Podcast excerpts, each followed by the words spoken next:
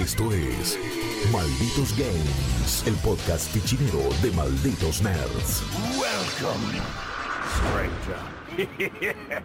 ¿Qué tal, malditos y malditas nerds? Buenas tardes, eh, buenos días, buenas noches, lo que sea eh, que es cuando están escuchando, viendo esto. Eh, mi nombre es Jeremías Curchi o Chopper y estoy en compañía de mi compañera Florencia Orsetti, Lunática SHD. ¿Cómo estás? Bien, muy bien. La verdad muy, muy contenta de hablar del juego que nos toca hoy porque es un juego que yo te vengo esperando hace mucho.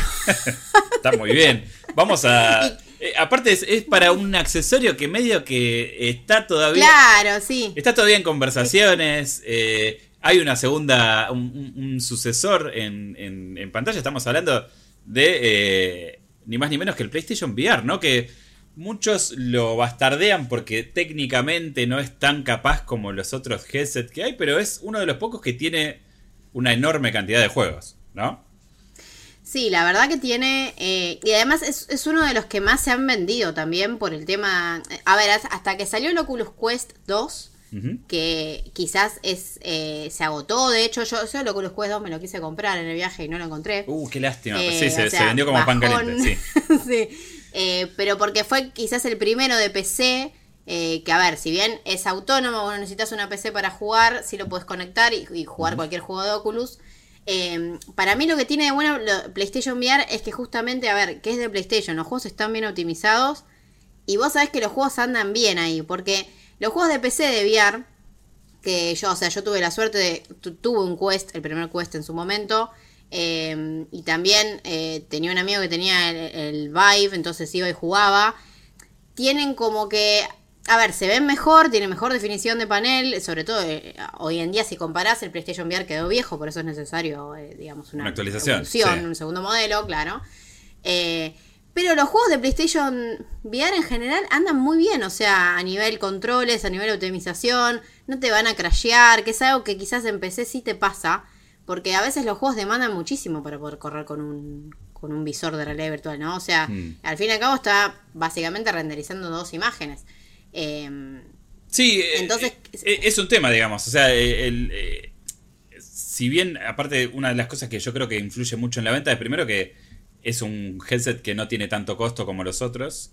Y además ya estás hablando de que lo, lo, usás con tu PlayStation, o sea, no tenés que actualizar una PC o no tenés que meterte en quilombos. Ahí está el Michi o la Michi, no sé qué. Tenemos Michis. está muy bien. Yo el mío lo tengo acá durmiendo en mi cama, pero no, no, no, se mete todavía en el teclado. Eh, pero digo, eh, es fácil entrar, digamos, en lo que es eh, PlayStation VR y además no necesitas necesariamente una habitación dedicada para jugar. Por ejemplo, el HTC Vive tenés que tenerlo, si lo querés tener bien, con... Ese directamente, yo creo que lo, si lo tuviese, lo tendría que poner en la habitación donde estoy ahora, que es la única habitación del departamento que tiene espacio y aún así ni sé eh, si podría. No, no, eh, es, es, un, es un sistema muy complicado. La gente que lo tiene, claro, mi amigo lo tenía, digamos, en como una oficina de él, que tenía un montón de espacio en la parte de atrás. Sí. Y también eh, esos bares con VR que estuvieron de moda en un momento que algunos tenían, era un cuadrado, o sea, vos tenés que instalar todos los sensores, que por eso quizás los juegos que son exclusivos de Vive, eh, terminan siendo, a ver, increíbles, ¿no? En, lo que es el sensor de movimiento. Pero también hay que tenerlo y, a ver, no son todos los juegos, es, es una realidad. Eh. Sí, yo, yo te voy a ser sincero, yo no, eh, o sea, no poseo ningún aparato de, realidad virtual hoy por hoy. Sí probé mucho el PlayStation VR, también tuve ocasión de jugar con el primer Quest al Vader Immortal. Eh, con Vibe también teníamos uno en la redacción que lo probamos bastante. Y al final de cuentas es como que lo que te importa es tratar de jugar lo más cómodo posible. Por eso creo que el Quest 2 o el 1 en su momento eran propuestas más ganadoras. Pero bueno, seguían teniendo un nivel de acceso un poco más elevado, ¿no? Eh, para el bolsillo promedio. Sí, y por eso también, a ver, lo que pasa con PlayStation es que eh, justamente, a ver, ya todo el mundo tenía una Play 4 para cuando salió, o un montón de gente. Eh, entonces, por eso, a ver, Quest y, PlayStation VR son los más vendidos. Claro. Eh, porque posta, hoy en día, además, actualizar una PC eh, en general es caro, o sea, ya ni siquiera con lo que pasa con el cripto, y porque vos necesitas mínimamente una placa de video de gama media alta para correr VR en, una PC. Claro. Eh, y ya eso ya está caro en todo el mundo. sí, no, no, es tan fácil de conseguir. tal cual. Y además, eh, vos, o sea, el PlayStation VR actual también lo puedes usar en Play 5 si tenés la cámara y el cable que tienes que tener. Eh, obviamente que, a ver, ya entrando un poco más en vos, quizás hoy en día, sobre todo que yo, o sea, el último, hace rato que no jugaba VR, o sea, lo tengo el, casco, pero también lo que pasó es que en el último tiempo no salieron muchos juegos copados de PlayStation VR como...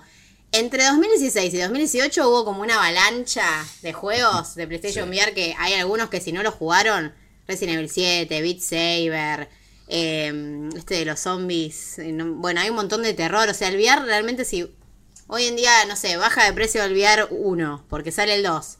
Y querés jugar juegos de VR, PlayStation VR tiene no sé cuántos, un montón de juegos buenísimos. Pero lo que pasa es que en los últimos años medio que frenó eso. Eh, y ahora me parece que Play lo que quiere hacer es que esté la nueva generación de VR con un mejor visor para una mejor consola, eh, que seguro va a ser, en algunos aspectos, yo creo que va a ser bastante revolucionario lo que es eh, PlayStation VR 2. Pero hay que ver, ¿no? También los juegos que va a tener. Bueno, porque depende de los juegos al final. Es que, es que sí, un poco hablamos del estado actual del VR eh, en, esta, en esta breve introducción, donde, bueno, ya más o menos conocemos las propuestas, pero da la impresión en general de que faltan los juegos que te hacen comprar el, el, del kit. O sea, bueno, tenés Alex, por ejemplo, en, el mundo de la PC. Y tal vez el primer Moss es uno de esos juegos para PlayStation, ¿no? Que, por ahí te lo venden al kit. Porque creo que el primer Moss lo que tuvo fue eso, ¿no? Como introducir una forma distinta de jugar con el VR. Hasta el momento eran todo como pequeñas simulaciones de... El Job Simulator es el primero que se me viene a la cabeza porque es exactamente una simulación de algo, pero siempre son experiencias cortitas. Sí, todos eran experiencias cortitas y súper, eh, ¿cómo se dice? muy subjetivas, o sea, como que acercaban más la cámara a algo, pero no dejaban de ser un juego en primera persona, la mayoría, y de hecho, la mayoría de los juegos VR son así. Eh, a mí Moss, Moss fue uno de los primeros que me dijo, che, con VR se puede hacer algo distinto, esto es increíble. El otro fue el juego este de los Astrobots. Sí, el eh, Astro... Eh, no me acuerdo cómo se llama, Astro algo. Astrobot, no me acuerdo si era el Rescue Mission, ¿no era Rescue Mission? Rescue Mission. bueno, ese también tenía un montón de party games para que la persona con el casco juegue con la gente que está afuera. Mm. Que eso es, justamente para lo que es el VR. Eh, y después, bueno, a ver, Resident Evil 7 yo lo, lo, destaco porque si bien es un juego que no necesita VR, está muy bien implementado el VR. Y después, bueno, Beat Saber, que oh, ahora salió uno que es parecido, eh, pero con guitarra. Eh, lo que es juegos de música me parece que la realidad virtual le dio como, o sea, otro nivel a lo que juega. Tal cual, Sí, es, otra cosa. Realmente. Y, entonces, volviendo al juego que nos ocupa, que es Moss Book 2. cómo, cómo, ¿Cómo llega a, este, a esta situación actual del VR en, donde, en el lugar en el que está? Con un nuevo headset para PlayStation por salir en algún momento eh, llamó mucho la atención que este juego no salga para ese headset y sí salga para este de ahora. la verdad que eso llama la atención. Eh, ¿cómo, cómo, qué, qué, onda? Para los que no conocen Moss, ¿qué es jugar Moss? Moss es un juego en el que vos sos. Eh, a ver, e, es, difícil de, explicar. Que o sea, vos sos un lector o un espíritu que ayuda a una ratoncita que se llama Quill, que es, es, un juego a ver de, mm, de fantasía y de aventura en líneas generales se puede decir que es un plataformas de puzzles con alguna que otra secuencia de acción. Eh, pero bueno, el foco no es tanto la acción, sino más bien esta relación que vos tenés en primera persona con la ratoncita y cómo vas interactuando con el mundo.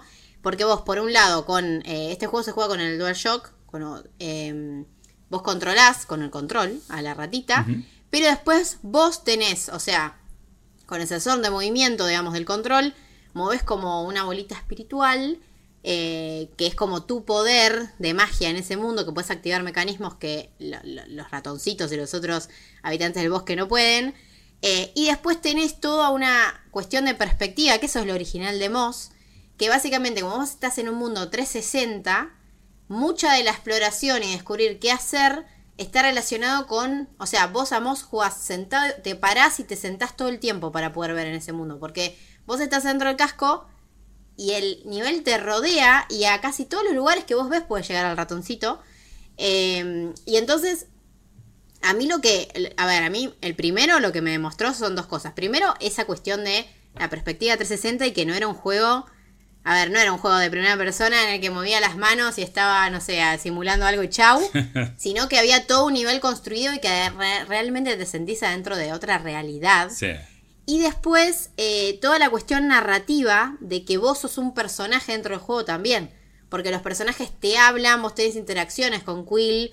Eh, porque, la, para, por ejemplo, si la, si la golpean y se está por morir, vos la revivís o ella te choca a los cinco cuando haces algo bien y tenés que acercar como el joystick para chocar a los cinco. Cosas así que es como re. La, digamos que me parece que Moss demostró un poco eso.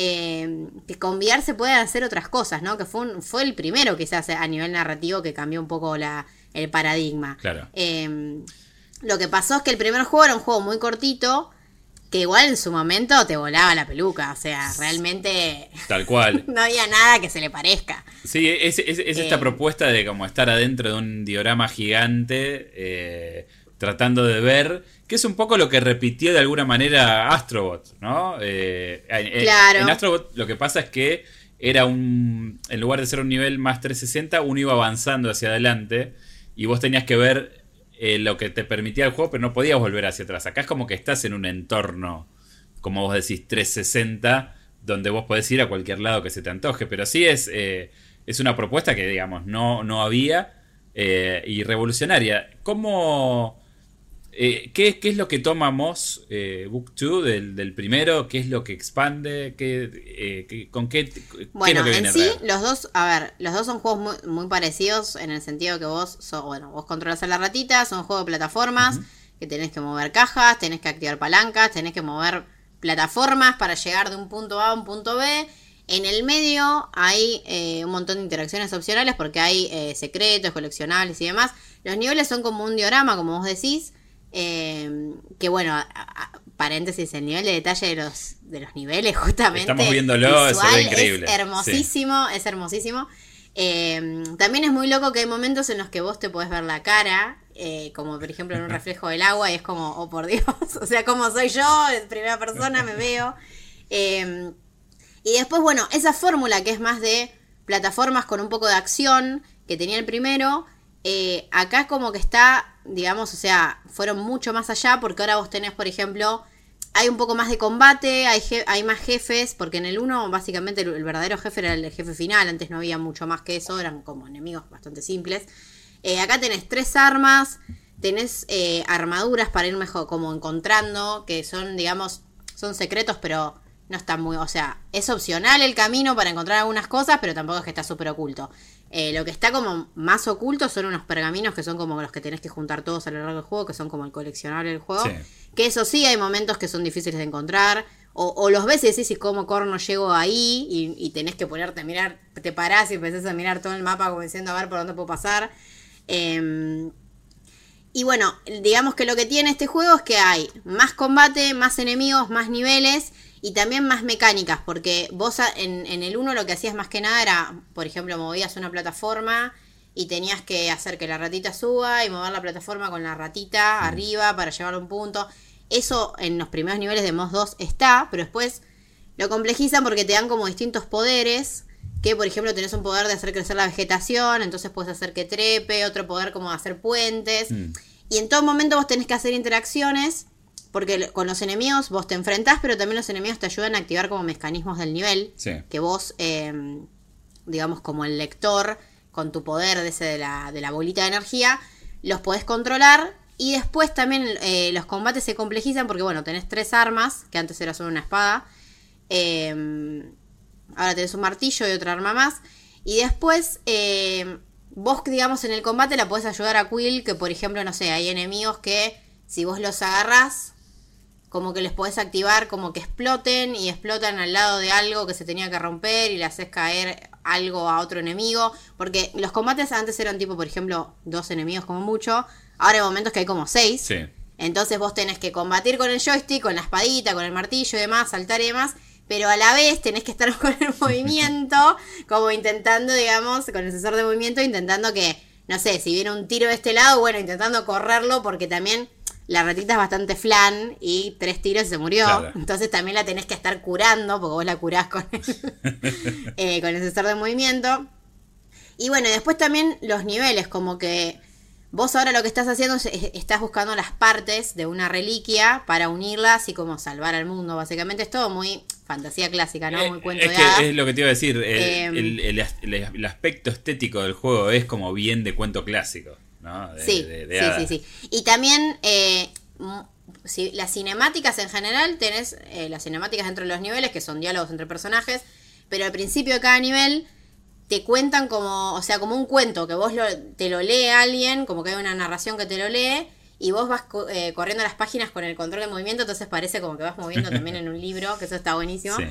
Eh, pero sí, en general, como que toda la dialéctica del juego, la forma de narrar, es como muy cuento de hadas infantil. Pero es de esos juegos que tiene, o esas historias que son como, están buenísimas para niños, pero que tienen toda esa inteligencia adulta también, entonces Sí. se termina enganchando. Eh, te termina dando ternura, ¿no? Claro.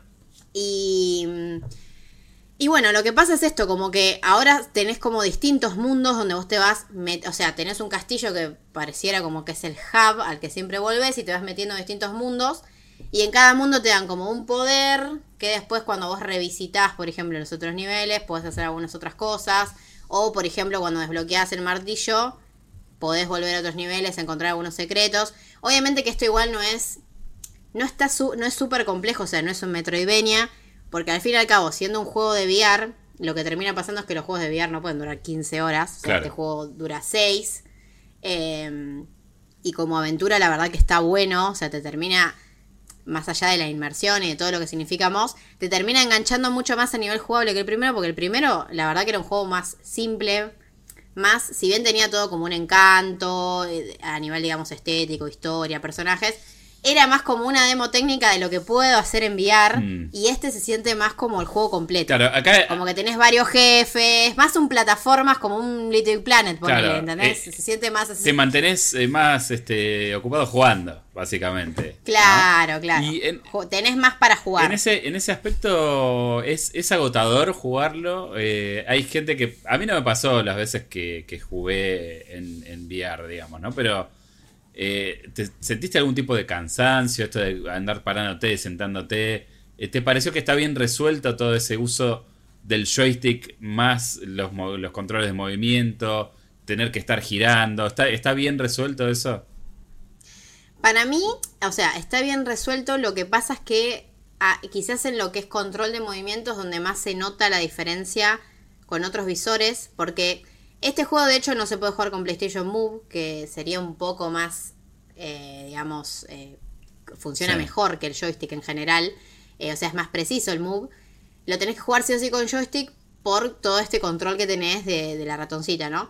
Eh, entonces, yo lo que sentí es que si vos comparás con otros visores de realidad virtual que están en PC y demás, es menos preciso el control. Claro. Pero también como no es un juego súper, eh, o sea, no es un juego frenético y dinámico, qué sé yo, que está todo el tiempo... A ver, capaz en algunos combates se te puede dificultar eh, el tema del sensor de movimiento, porque se nota que, lo te- o sea, a ver, es una de las cosas que para mí PlayStation va a tener que mejorar en el 2. Eh, Sí, te- tecni- pero igual tampoco es un juego que yo no, no, no lo sentí, digamos.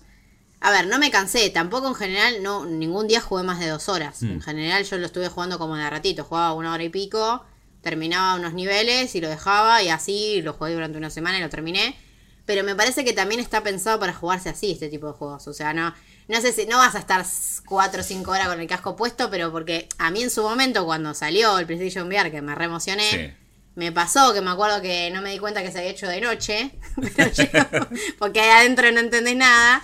Eh, pero en general sí te termina como cansando también el visor en sí de tantas horas. Yo creo que dos horas es como una sesión Más que aceptable. bien, sí, más que aceptable. Pero de VR en general, eh, me parece que hoy por hoy. No, ni encima, a ver, el PlayStation VR es un casco bastante cómodo igual. ¿eh? Sí, sí, es, liviano, no, te hace transpirar tanto. Eh, sí, sí, no, no, no te hace transpirar mucho. Eso, es verdad, que eso está bueno.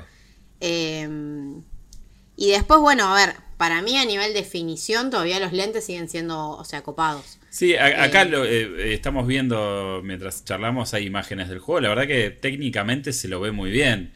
Eh, en, comparación a otros juegos que, por ahí jugaste, ¿qué, te pareció? ¿Es así?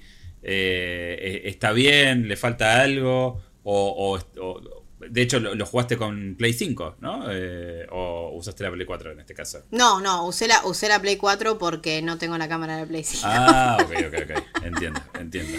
Eh, que, es, que estoy esperando realmente el VR 2, porque ahora, si no, no usaría cámara en Play 5. Claro. No, bueno, es, es un uso raro el de la cámara de Play 5, pero eh, también está esa posibilidad, como vos comentabas hace un rato, y sé que tenés la Play 5 también. Eh, por eso te, lo preguntaba, pero... Eh, mira, yo viéndolo, digamos, a, lo que son los juegos de VR en general, o sea, yo lo vi súper pulido, o sea, pulido a nivel, por ejemplo, cómo están diseñados los niveles, eh, que ahora tienen, son incluso más complejos que los del, los del primer MOS, porque el primer MOS en general, vos entrabas a un nivel y veías más o menos dónde tenías que ir y no había mucha sorpresa. sí estaba esta cuestión de también te terminabas como medio asombrando por cómo estaba hecho el nivel y quizás te terminabas parando y buscando y eso porque querías ver todo lo que te rodeaba. Pero acá está bastante, digamos, más complejizado eh, el diseño de niveles en general, digamos. Como que hay quizás algunos rinconcitos que te tenés que correr para el costado así para mirar o te tenés como que agachar un poquito para mirar mejor.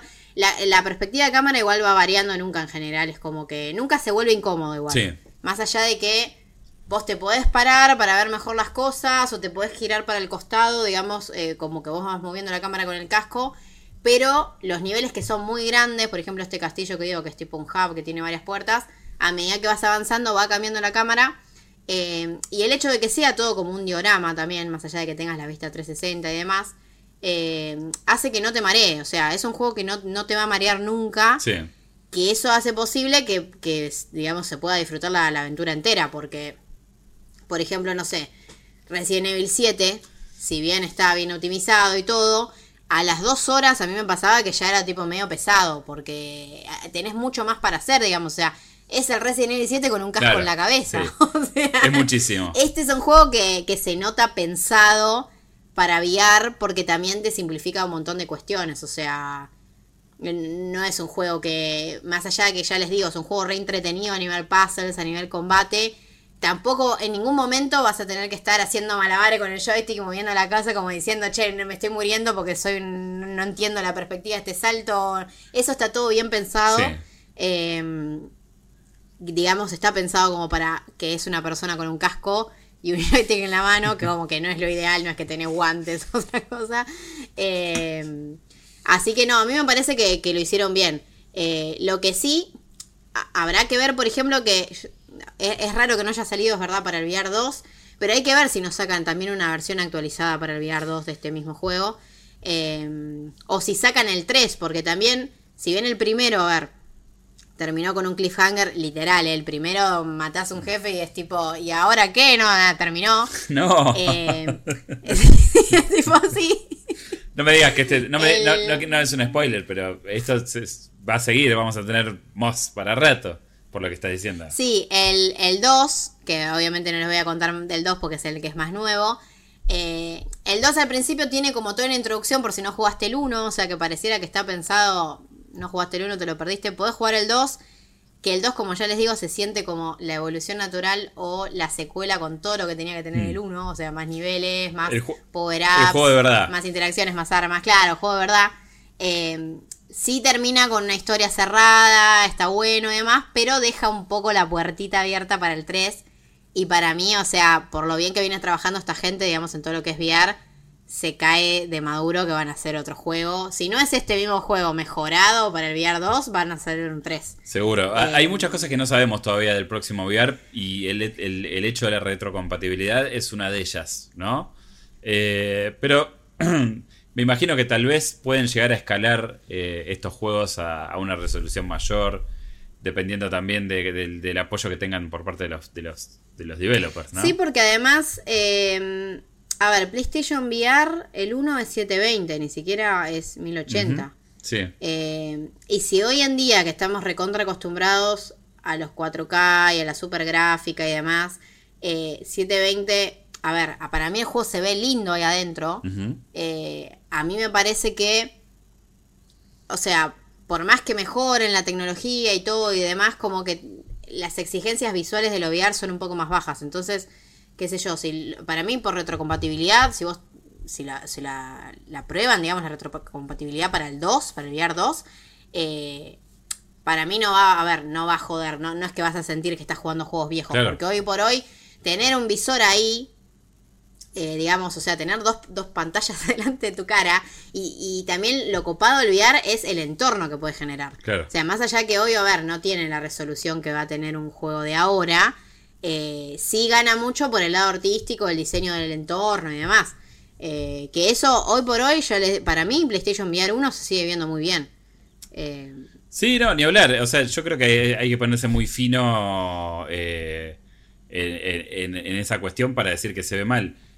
Si lo comparás, digamos, con otros headsets en, cuanto a los spec, así contra los numeritos, parece poco, pero creo que donde gana PlayStation es en su en su fluidez, que es constante. ¿eh? O sea, los, los juegos que tiene en su haber, como Moss o, o casi todos los de la plataforma. Sí, que de hecho eso era algo que yo te, o sea, yo temía que pase eso, como es una a ver, es un juego Play 4 que está saliendo en 2022. Digo, no vaya a ser que le metieron más cosas gráficas y que esto se traba todo porque me muero. Claro. Y no, la verdad que está súper bien optimizado. eh, y creo que eso es lo que hace que en general. A ver, yo. Es como que siento que PlayStation VR 2 lo voy a terminar teniendo. Porque yo sé que los juegos que van a salir o todo lo que va a haber ahí va a estar bueno. Obviamente que, a ver, a mí me parece que igual el VR es como o te fascina o medio que te da como lo mismo, ¿no? O sea, como, no sé si hay punto medio, porque yo, yo siento que a mí me fascina todo lo que es VR, entonces Sí. es como que tengo que probar, me encanta. Y hay gente que directamente es como, che, no, esto es reembole, o qué bajón andar poniéndote un casco. No, yo, eh, mira, yo creo que no hay, es muy difícil que a la gente no le guste el, el VR, qué sé yo, a mí me, me pasa que es un, un artefacto que genera fascinación porque el concepto del VR es algo que venimos persiguiendo eh, como, como, como humanidad hace tiempo y, y qué sé yo, ahora es como que estamos más cerca de que sea lo que nos imaginamos siempre, esto de jugar Sí, con la realidad virtual. Yo, mira, en los años 90 había unos cosas en el shopping que tenían un casco así gigante, con un cinturón con cables y unos guantes y jugabas en una pelea de robots. Y era una cosa grande como un ropero, una- un desastre. Y hoy ya tenés cosas como el Quest 2 o como por ejemplo el próximo PlayStation VR que te brinda una experiencia mucho más este, rica en, en todos los sentidos y además es cómodo. Eh, entonces, Sí, e incluso, a ver, sin cables, porque Claro. también el tema de cuando arrancó el VR era que el primer Oculus, que si no lo probaron, era un casco enorme, pesado, lleno de cables que te hacía vomitar. O sea, Sí, sí, sí, realmente era, te mataba el estómago estar ahí. bueno, así como era de... de ahí se remejoró. Claro, el- el- así como era de croto ese prototipo, es el que inició toda esta movida un poco del, revival del, del VR, con tantas opciones, hasta podés hacerlo con un teléfono hoy por hoy. Eh, Sí, tal cual. Se usa con muchos fines educativos eso. Eh, respecto a Moss, ¿qué es lo que no te gustó? Porque hasta ahora venimos hablando todo eh, eh, aspectos positivos. ¿Tiene algo que no te haya gustado? Hace un ratito mencionabas que por ahí es un poco continuista y capaz que ese es el, el gran problema Sí, que tiene. Es un poco. mm, A mí me parece que es un poco eso. Es como que sentís. A ver. No, no se siente tan eh, como rompedor de moldes como el primero, porque eh, funciona en base al molde del primero. Obviamente que, eh, a ver, sigue siendo un juego que está copado, sigue siendo un juego que si tenés PlayStation VR lo tenés que jugar, eh, sobre todo si te gusta todo lo que es realidad virtual, o sea, no te lo puedes perder porque está, o sea, sigue siendo un juego muy copado, pero no se deja de sentir como una secuela, o sea, un- una secuela como cómoda, digamos, ¿no? O sea, como el juego que nos tendrían que haber dado en su momento, que no se pudo por H o por B. A ver, obviamente que no es que no se pudo por limitaciones técnicas, porque es la misma plataforma, sino que no se pudo quizás por una cuestión de que en el momento estaba todo muy verde. Mm. Entonces, yo creo que lo único malo de Moss 2, o sea, así posta, es que no, no tiene la sorpresa que tuvo el primero. Claro. O sea, vos te pones el casco y decís, che, esto está buenísimo, vuelvo a tener las mismas sensaciones, me atrapa, me, me copa el personaje, me copa la historia, me copa la mecánica. Eh, pero no, no, no es que te la huela como el primero que era tipo, wow, que, no sé, que estabas todo el tiempo como que no podías creer.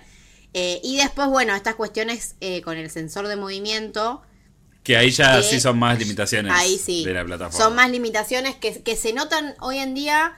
eh, Sí, comparando con lo que es un visor, un, Sí, un sensor. comparando, pero también que como este juego apuesta más por niveles más complejos, más combate, se puede dar esas situaciones engorrosas de, che, no apunté bien con el control o no me lo Mm. está tomando bien y me... A ver, es muy difícil que igual... no- no- es un juego que igual en general es fácil, o sea, fácil para pasarlo como que es llevadero y demás, no es un juego que te vas a morir 10 veces en una parte. Sí. Pero sí te puede pasar que hay momentos que te morís por esto que les digo. Che, el sensor me cagó. Básicamente. eh, la posta. Pero bueno, son cosas que yo no creo que igual arruinen la experiencia. O sea, No, seguro. me parece que como secuela está muy bueno. eh, y si bien no tiene el factor sorpresa, así transgresor que se sintió en la primera parte, eh, la verdad que me parece que la gente que tiene, o sea, los entusiastas del VR, si tenés un PlayStation VR en tu casa, o sea, lo tenés que jugar. Es como, es de esos juegos, es un must para mí. Ok, yo, yo te iba a preguntar, eh, que ya medio lo respondiste, pero igual te voy a hacer la pregunta. Eh, está esta frase de esta reunión podría haber sido un mail, y en este caso podríamos decir, eh, este, est- esta secuela podría haber sido un DLC. ¿Vos crees que es así o hace lo suficiente como para decir, sí, bueno, justifica este regreso, este, esta secuela, vamos a decir, que en realidad es el 1.5, básicamente? Eh, no, sí, yo creo que, que lo justifica. Lo justifica también porque no. A ver, no es un juego full price, es un juego de 40 dólares. Eh, entonces, siendo un juego de 40 dólares, el primero creo que está 20 o 25. Sí. Eh, quizás a mí me pasa eso, que hoy en día, si no jugaron el primero, ya les diría que no sé si. No lo jueguen al primero, porque con toda la intro que tiene Claro. eh, de la historia, eso, podés ir directamente al 2. Eh, Sí, que te vas a llevar una experiencia mucho más completa, Sí. vamos a decir. Y, y, o sea, mucho más completa y, y en general una experiencia mucho más pulida también, o sea, mucho mejor. Eh, o sea que yo siento que sí, esta secuela la, la necesitábamos. Eh, quizás hubiese sido más copado que el primer juego, quizás sea así. Eh, pero también se entiende por qué no pasó. Y a ver, al fin y al cabo, Moss, el primero, fue un juego súper querido en su momento y demás, porque bueno, hizo un montón de cosas que no se habían hecho antes. Claro. Hoy en día existe Moss 1, entonces Moss 2 quizás no es tan sorprendente. Eh, pero sí, como secuela cumple. Yo la verdad que lo Bien. me, me gustó. Bien. Eh, por último, ya como para darle un cierre a, a, a Moss, que este es un análisis que se lleva cuántos puntines por parte de Flor barra lunática. Eh, 8.5. Muy bien. 8.5 puntos. Esto- Sí, sí, la verdad. eh, Es un buen Es- juego. es un- es un- tie- tiene sus limitaciones que ya mencioné, Sí. pero está muy bueno. Gana entonces acá eh, el, el- el cuento interactivo, vamos a decirle, eh, que se vino ya con mecánicas mucho más definidas, con una propuesta mucho más eh, frondosa y, y esto que decís es muy importante. Si no jugaste el primero, tal vez si te pinta curiosear, tenés el PlayStation VR, no sabes qué jugar, nos escuchaste hablando eh, al respecto, tirate directamente al 2, tenés ahí el Previously On Sí, eh, Moss tal cual. y disfrutá de un juego mucho más completo, eh, mucho más redondo. Eh, y bueno, la verdad que yo tengo muchas ganas de jugarlo. Tengo que ver de dónde saco el visor y el adaptador, porque yo en mi caso tengo la cámara, pero no tengo el cable.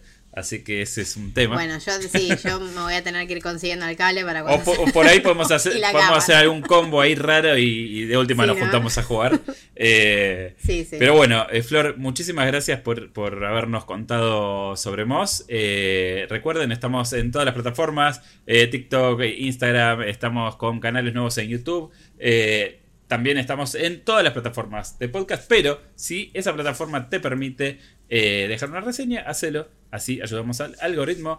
Eh, esto fue Moss Book 2, la segunda parte, como su nombre bien lo indica, eh, de Moss, un juego revolucionario en su momento para PlayStation VR y que ahora vuelve a ser de las suyas, como nos contó Flor. Flor, muchas gracias por haber estado acá en este episodio y eh, nos vemos en el próximo, cuando nos llame el deber en un próximo Malditos Games. Adiós. Cuando nos toque. Cuando nos toque. Chao.